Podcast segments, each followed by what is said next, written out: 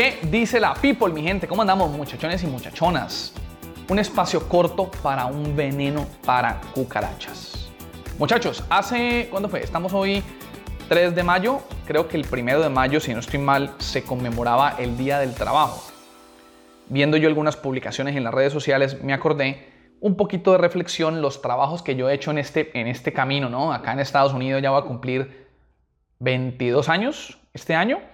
Y, ay, marica, yo he trabajado en todo. O sea, yo he puesto pasto, pintamos, pintamos oficinas, eh, trabajé en una tienda de ropa usada, trabajé en Burger King, trabajé en Domino's Pizza, en fin, he hecho varios trabajos.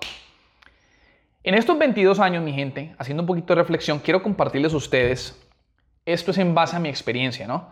Quiero compartirles una filosofía que a mí me ha ayudado mucho en mi carrera profesional y hoy en día me ha ayudado como empresario para tener esos, esos avances que cada vez son más notorios, ¿no? Cada vez avanzo, cada vez avanzo, cada vez avanzo. Y es una filosofía que se la aprendió el señor Kiyosaki en su, en su famosísimo libro, Padre Rico, Padre Pobre, que por cierto, si no te lo he leído, yo creo que es un libro, independientemente que seas empleado, profesional, que seas empresario, es un libro brutal. En ese libro, una cosa que me llamó la atención es que el man recomienda o sugiere que uno no debe de aceptar trabajos, uno no debe buscar trabajos por lo que te vayan a pagar.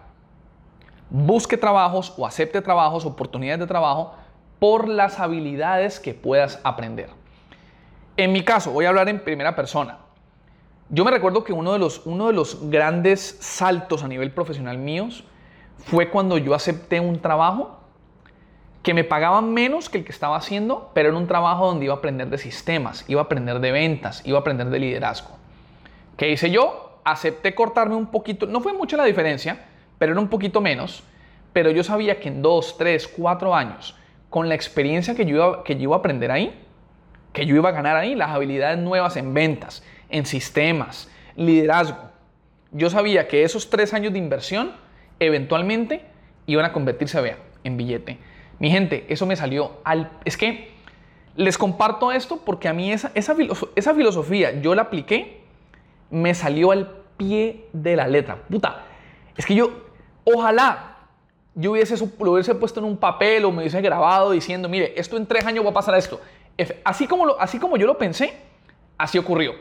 Efectivamente, creo que fueron como a los dos años y medio más o menos, yo ya había ganado experiencia en sistemas, había ganado experiencia más en tema de ventas, temas de liderazgo.